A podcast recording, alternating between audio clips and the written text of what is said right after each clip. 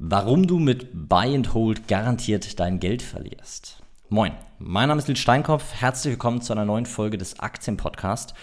Und in dieser Folge möchte ich mit dir darüber sprechen, warum Buy and Hold kein Ansatz ist, mit dem man Vermögen aufbaut. Seit ich an der Börse aktiv bin, begegne ich immer wieder äh, einem ganz speziellen Typ von Investor, nämlich dem, äh, der sich als langfristiger Investor betitelt und wirklich mantraartig Buy and Hold von sich gibt. Buy and Hold heißt frei übersetzt so viel wie kaufen und halten und es ist, äh, um das ganz kurz zu erklären, eine Strategie, bei der man Einzelwerte, also Aktien von Unternehmen kauft und ewig hält. Das heißt, es gibt eigentlich nur einen Kauf, aber es gibt keinen Verkauf. Und diese Buy and Hold ähm, Strategie, die wird heute auch äh, abgeleitet auf Indizes, äh, ähm, ja angewendet, ähm, also auf, auf Index-ETFs zum Beispiel. Und ähm, da muss ich sagen, das ist ein bisschen sinnvoller. Das klassische Buy and Hold für Einzeltitel halte ich aber für überhaupt nicht sinnvoll.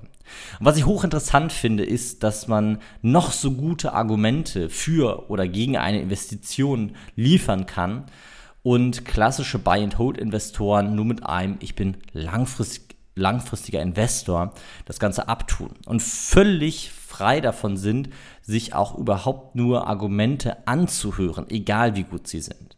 Und ich möchte in dieser Folge mal darauf eingehen und erklären, warum Bind Hold heute einfach keine Strategie mehr ist und auch nie wirklich war, um langfristig Vermögen aufzubauen.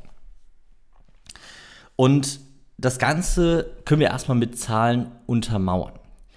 Es ist so, dass die Lebenserwartung von Unternehmen durch Digitalisierung, durch die zunehmende Geschwindigkeit in der Wirtschaft, durch verschiedenste Einflussfaktoren, die ich an dieser Stelle gar nicht unbedingt viel ähm, genauer erläutern möchte, ähm, in den letzten Jahren gesunken ist. Wenn wir in Deutschland gucken, haben wir eine durchschnittliche Lebenserwartung von Unternehmen, die liegt bei acht bis zehn Jahren bis zu deren Insolvenz.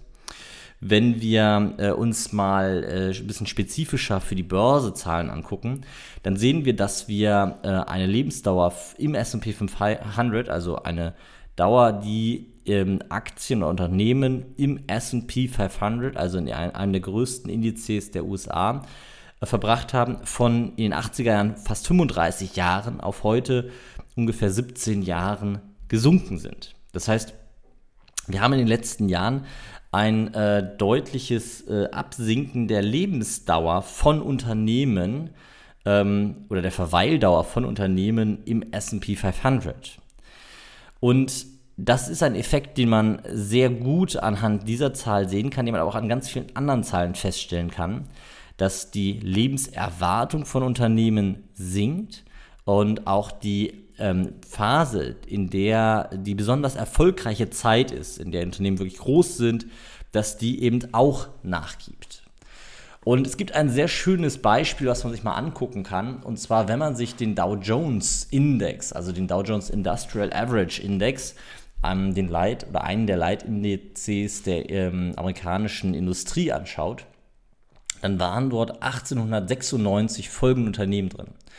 Es fängt an mit der American Cotton Oil Company, der American Sugar Refining Company, American Tobacco Company, Chicago Gas Light and Coke Company, Distilling and Cattle Feeding Company, General Electric Company, dann äh, the Lac Ledy Gas Company, National Lead Company, North American Company, Tennessee Coal, Iron and Railroad Company, the United States Leather Company und United States Rubber Company.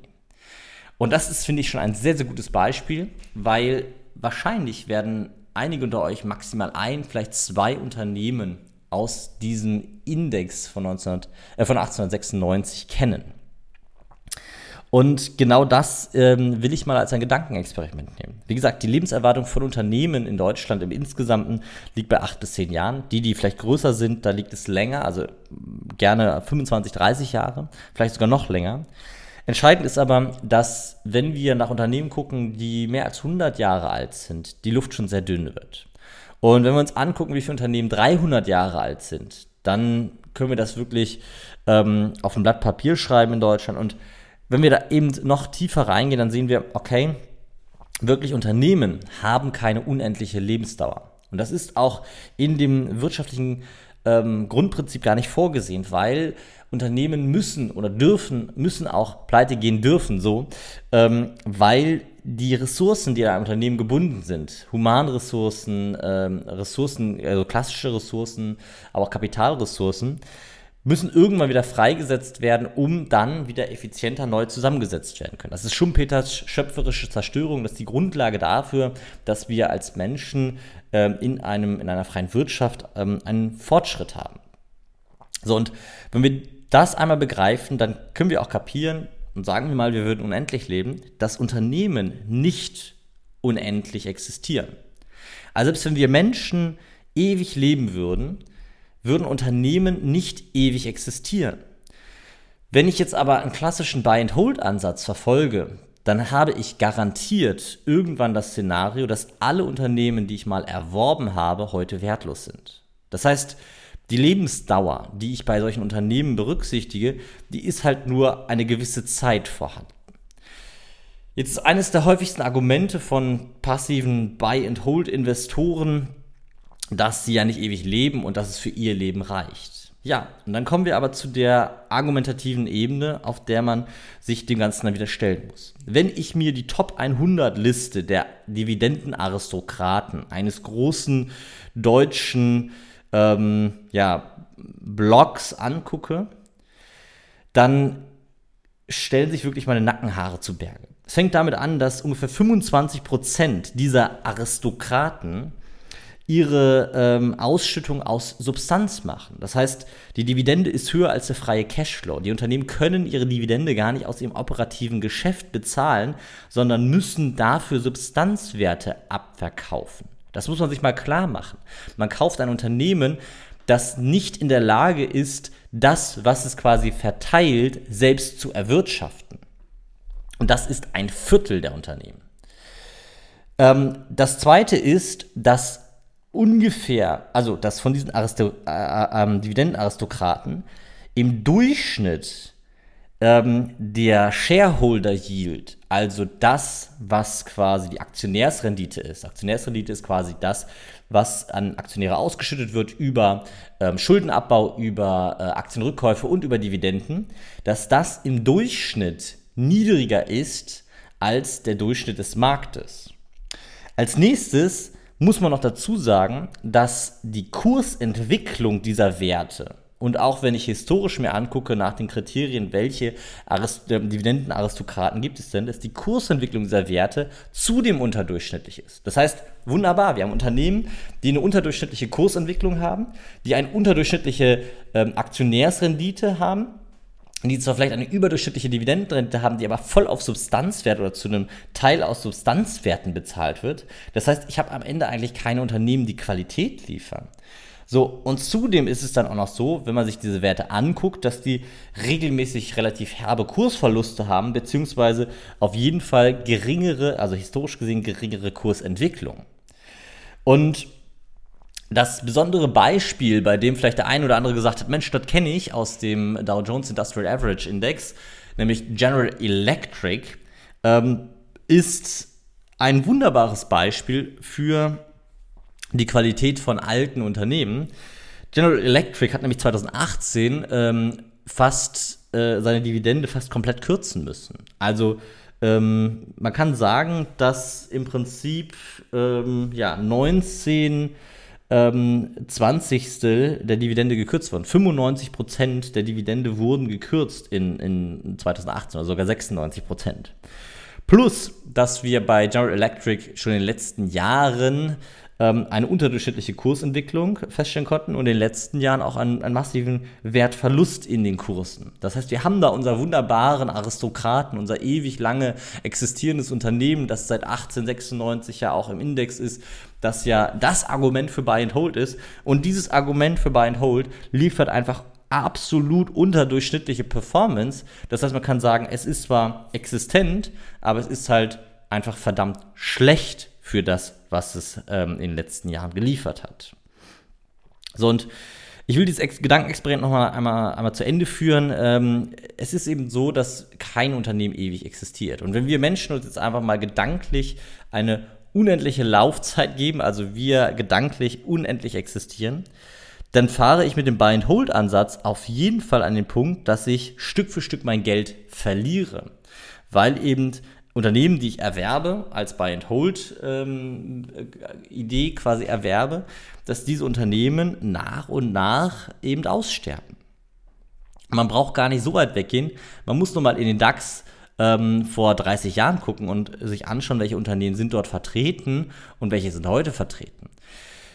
Ich möchte an der Stelle einen kleinen, ähm, ja, eine kleine Lanze für Buy and Hold brechen. Und zwar, wenn wir äh, Index-ETFs ähm, kaufen und wirklich ansonsten keinerlei Ahnung haben von der Materie, dann ist Buy and Hold wahrscheinlich der beste Ansatz, den man verfolgen kann. Das heißt, wenn man überhaupt nicht weiß, was die Börse ist, was da passiert oder ähm, wie man da auch nur äh, einen realen Bezug zur, zur Makroökonomie hinbekommt, ähm, dann sollte man sich einfach Index-ETFs besorgen auf Anleihen, auf äh, Aktien, völlig egal und Buy and Hold an der Stelle machen. Kaufen, halten und die Investition einfach für sich arbeiten lassen. Was man verstehen muss, dass in klassischen Index, also gerade Aktienindizes, ähm, dass wir dort ähm, eine natürliche Anpassung haben. Dadurch, dass im Prinzip immer wieder Werte aussortiert werden, die kleiner werden und Werte reinkommen, die größer werden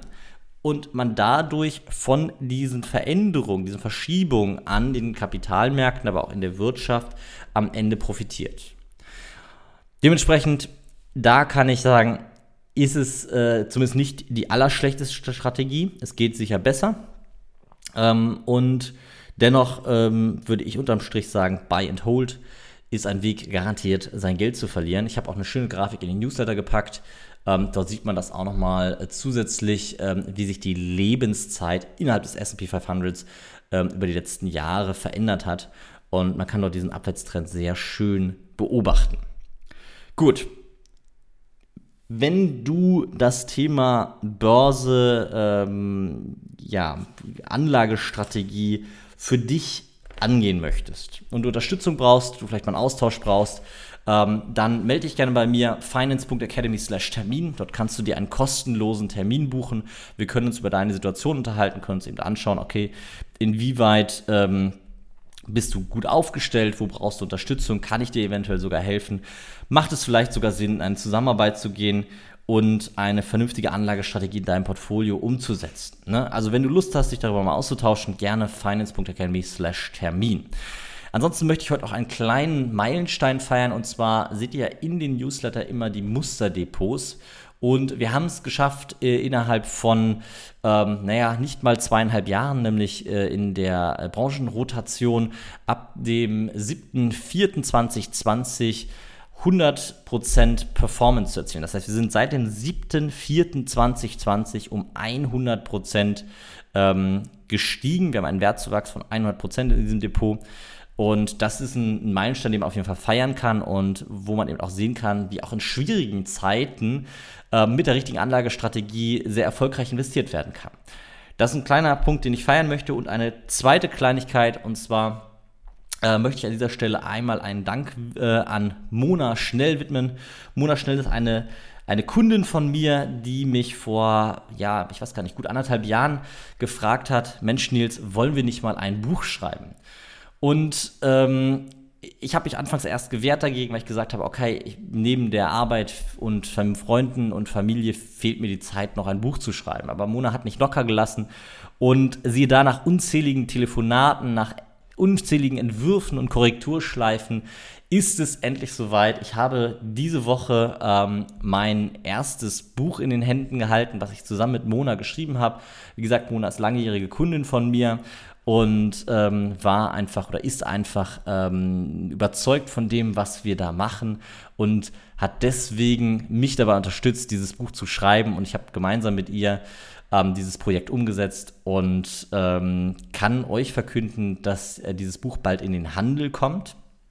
Ich meine tatsächlich, ein, zwei Monate dauert es noch, aber ich habe Ähm, zehn Exemplare für euch. Äh, und zwar äh, für die ersten zehn Leser des Newsletters gibt es ein kostenloses Exemplar. Das heißt, für die ersten zehn Leser des Newsletters, die mir eine Nachricht schreiben, die erhalten ein kostenloses Exemplar von mir zugeschickt, um schon mal reinlesen zu können und ähm, ja, mir gerne auch Feedback zu geben zu dem Buch. Ich würde mich sehr freuen darüber. Das soll es gewesen sein. Wir hören uns in der nächsten Folge. Bis dahin. Ciao.